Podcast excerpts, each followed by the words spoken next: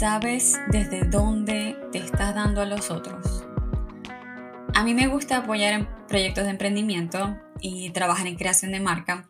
Y hasta hace poco me sentía súper orgullosa de que yo entregaba de más cuando hacía proyecto.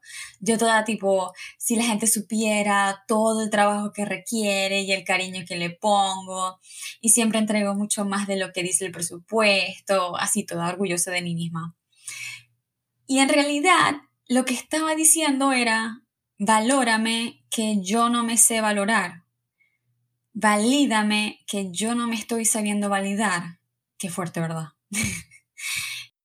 Pero con esto no digo que no entregamos a los demás, para nada. El mundo requiere más personas que quieran entregar.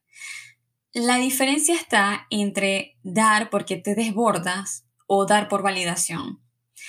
Si hay dos botellas de agua y una está llena y la otra solo tiene un poquito, ¿cuál crees que está más preparada para entregar agua? ¿Buscas exprimir la botella? ¿Estás dando hasta el agotamiento? ¿O te llenas de agua para poder ayudar a otros y darte al mundo? Dando hasta lo que puedes dar sin llegar a un desequilibrio.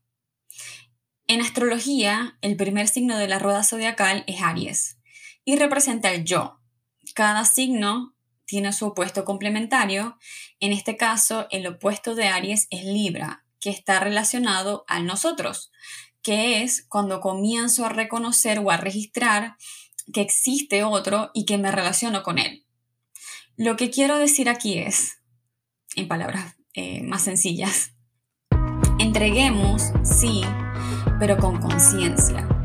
Porque para que haya un nosotros, tiene que haber primero un yo. O en idioma astrología, primero tiene que haber Aries